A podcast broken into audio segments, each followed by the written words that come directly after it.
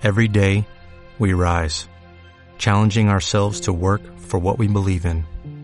At U.S. Border Patrol, protecting our borders is more than a job, it's a calling. Agents answer the call, working together to keep our country and communities safe. If you are ready for a new mission, join U.S. Border Patrol and go beyond. Learn more at cbp.gov/careers. Continuamos con esta divertida e interesante charla con el ingeniero Benito Canales López, quien amablemente nos recibió en su hogar. Oye, ingeniero, nos vamos a salir un poquito del tema, pero creo que es importante. ¿Dónde lo atraparon a usted? ¿A qué se refiere? ¿Dónde se casó? ¿Cómo fue eso? Hasta se puso pálido. Este, las primeras vacaciones que tuve en Texas fue a, a, fin de año. Fui a de la Cuña y vi una muchacha muy bonita. Y yo ya la había visto antes en la calle y, y, y la nombré. Pues, ¿quién es este? Como quiera salió y ya no me soltó en toda la noche. Al día siguiente me fui a mi pueblo, a Estados Unidos y regresé como al año donde estaba esperando. Seis hijos. ¿En qué año fue eso? La conocí en 42, nos casamos en 46, enviudé hace 10 años. Y a los 16 años, cuando yo estaba en la República del Estado, logramos comprar esta casa y tenía carro nuevo. Ni la, ni la, familia de ella ni la familia mía tenían casa propia. ¿De Saltillo ella? Por la carretera vieja a Monclova, a unos 30 kilómetros, hay un rancho que se llama Acatita. Ahí nació ella y ahí estudió hasta tercer año de primaria. Y luego se vino, entró a la normal y no pudo terminar. Uh -huh. Y se metió a trabajar. Sí, sí. Clásicos. En aquel tiempo había tres, tres estratos para ir al baile. Uh -huh. El casino. Sí. ahí te casas, no, tú, tú no casaste ahí. Fu, fuimos socios del casino. Mis hijas se casaron ahí. El casino, la cuña y Obrero del Progreso. Y cada quien en su baile pues encontró a su pareja. 58 años de casados. 58 años. Qué maravilla. ¿El nombre de ella? Y 62 de novios. ¿Qué tal? ¿Cómo se llamaba su esposa, ingeniero? Alicia Farías Suárez. Hábitos de estudio, disciplina y mucho trabajo es el mensaje de este gran maestro e investigador egresado de la Escuela Regional de Agricultura Antonio Narro para los jóvenes estudiantes. Ingeniero, ¿qué, ¿qué mensaje les mandaría usted a los nuevos jóvenes que están estudiando ahorita en la universidad? Lo que yo hacía, las clases del día las revisaba en la noche. Nos apagaban la luz a las 10 y seguía con vela una hora. Y se hizo práctica común en mí. Los que no estudiaban, el examen del día siguiente, a veces daban hasta las 3, 4 de la mañana estudiando. Pero yo hice mi régimen y nada más estudiaba de 8 a 11 y no dejaba pasar una materia sin revisarla. Eso les sugeriría, que no dejen una sola materia sin revisarla diariamente. Ahora, yo le digo a los muchachos que no sienten orgullo de estudiar en la universidad. Muchos no se identifican. Yo no tenía el amor por la narra. Así es. Nosotros sí, y todavía. Yo no soy del grupo ex-nar, yo soy nar, no soy ex. Quédese con nosotros, amigo radioyente. Estamos llevando hasta sus oídos la última parte de la entrevista al ingeniero Benito Canales López. ¿Cómo ve a la universidad en este momento? Está sin duda en una posición difícil económicamente, complicada, eh, ya inmersa en un, en un ambiente de, de, de, universidad global, de universidad nacional. ¿Cuáles serían los retos que desde su punto de vista tiene que enfrentar la nueva administración, la universidad, en este momento? Pues yo creo que es difícil conseguir dinero y la única salida es la austeridad. Y como mi escuelita era muy austera, siempre me quedé con hambre. Medidita, medidita la comida, medidita, medidita. Un refresco en la comida en los seis años. Ni agua fresca. Un pedazo de jamón. Nunca. había un había un, unas vendían unas, unas suelas para zapato Sí. salieron las primeras las primeras suelas de, de hule comprimido no sé en fin y así le llamábamos a la carne que nos daban carne de Oscar era el nombre era el nombre de las suelas que vendía muy mucha pero mucha mucha austeridad en, en- en lo que era. Y en aquel tiempo se pagaba por clases. Yo cuando fui maestro me pagaron por clases.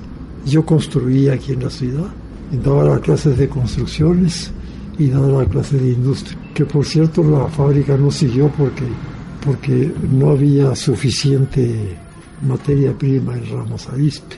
De cuando el general puso la planta a cuando pasaron los años, ya Monterrey había crecido mucho y se llevaba toda la verdura fresca, tomates y todo. Y la, la planta nomás duró como año y medio. Entonces su mensaje para la universidad es austeridad, orden. Bueno, es lo que he hecho yo aquí en mi casa. Cuando no había dinero, ni al cine vamos. La edición de libros es parte de la producción que debe dejar huella un verdadero profesional. El ingeniero Canales nos presenta su libro de poemas escrito a su alma mater. De su convivencia con los campesinos, en un ambiente de total fraternidad, hablan muchos de sus poemas. Disfruten ustedes este último segmento de la entrevista al ingeniero Benito Canales López, un prodigioso hijo de la Antonio Narro. Tengo un versito, se los digo. Sí, claro. Por favor. Sueños de don Antonio en su tiempo, cabalgando su montura, que se hicieron realidad. Escuela de Agricultura, que ha evolucionado al tiempo, ahora universidad. Sueños de don Antonio en su tiempo. Es además Y ya saqué uno de algas hace 12 años y estoy tratando de sacar un segundo libro. Hay muchas cosas nuevas. De tus versos, papá, ¿dónde vienes? rimas de tiempo y tiempo. Ahí, ahí le dedico como una tercera parte de la narra. Rimas con tiempo y tiempo. Hay muchas cosas nuevas de ese libro. ¿eh? Hace 12 años que lo saqué. Este es, este es un libro propio para la universidad, porque es técnico. Regalé como unos cinco a la narra. Entonces debe estar en biblioteca. Y este es el librito de lo que era. De lo que era. De lo que era narra. Los, como, vi, como las clases estaban ahí en el campus, los cam- de, de- de los de, los de los campesinos, nos decían los estudiantes, muchos de ellos aquel tiempo entraron como estudiantes y se hicieron ingenieros, fueron buenos compañeros, ejemplos de superación en el tiempo. Lo que te decía que, que los que tenían ahí la primaria ahí, algunos entraban a la Narro y, y- y algunos terminaron. De lo que era la casa de los rancheros se encontraban en el campus, departíamos con ellos amistad y buenos tratos, sin fijones esos tiempos en diferencia en el tiempo. Pobre de la narro en mi tiempo, a guisa de biblioteca, hermano, Enciclopedia Hispanoamericana, 28 tomos a la mano. Me aficioné muy a tiempo, ilustrando mi ignorancia de un tiempo. Pero nada más había una enciclopedia de 28 tomos Hacer la biblioteca. y era toda la biblioteca. Aquí para atrás y para adelante hay mucho de ganar. Este libro también está en la narro. No sé, no sé, no sé si regalé a la narra ese libro. Es que hay tantos datos que podemos sacar de aquí. Sea, este, un- un- una buena parte se la dediqué a la narra. Desde que comenzó, ahí hablo de que don Enrique H. Más fue el que puso el dinero para operar en la narra. Y creo que no lo hemos reconocido s- suficiente. La gloria debía llamarse H. Más, porque Con dinero de él se remodeló la casa de la hacienda para la escuela. Y con dinero de él operó la Narro 10 años. Y ya no hubo dinero porque, porque el, organismo este, que manejaba la Narro, el organismo financiero, tenía unos terrenos en la laguna que habían sido de, de, y de ahí se obtenía dinero para la Narro. Reportaron esos terrenos y estuvo a punto de cerrar la Narro porque ya no hubo dinero. La tomó Triana. Al baile, de, al baile de graduación de nosotros fue Triana, fue en noviembre y el primero de diciembre tomó posesión como gobernador. Y Triana tomó la narro en el presupuesto del Estado, si no hubiera desaparecido. Hubiera desaparecido. Sí. La federación tuvo la culpa de esa situación y, y no pensaron seguir ayudarnos. Eulalio tomó, este, fue, uno, fue el jefe de la comisión que fue a ver a Marte R. Secretario de Agricultura, y nos informó Eulalio en una reunión de estudiantes que el señor secretario le había ofrecido que cada uno de nosotros íbamos al grado en Chapingo en el que estábamos, obligados a regularizar las circunstancias diferentes. Eso fue lo que ofreció este, este, Marte R. Gómez, pero no ofreció que se diera dinero para que siguiera trabajando en la Gracias a, a Triana no desapareció. Don Pedro V. Rodríguez Triana Así es. Pedro V con vela dental, le decían Pedro V. Ranchero, probablemente no haya terminado ni la primaria. Y el señor Enrique Más, extranjero, ¿verdad? Enrique H. Más, sí, que era Alemán. alemán. Enrique H. Más. Casado con la hermana de don Antonio.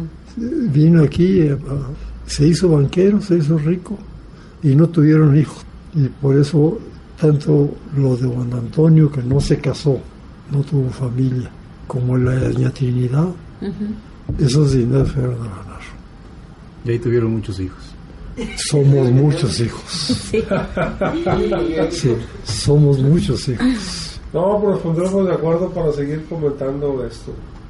Pues Sí. aprovechen, historias y Sí. aprovechen porque, porque apenas estoy en mis primeros 94 años. Está usted escuchando La Narro y sus frutos, una entrevista con el ingeniero Benito Canales López.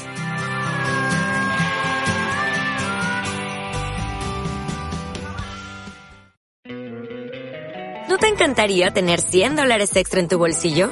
Haz que un experto bilingüe de TurboTax declare tus impuestos para el 31 de marzo y obtén 100 dólares de vuelta al instante.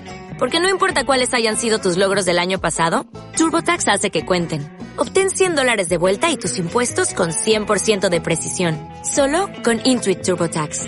Debes declarar para el 31 de marzo. Crédito solo aplicable al costo de la presentación federal con TurboTax Full Service. Oferta sujeta a cambios o cancelación en cualquier momento.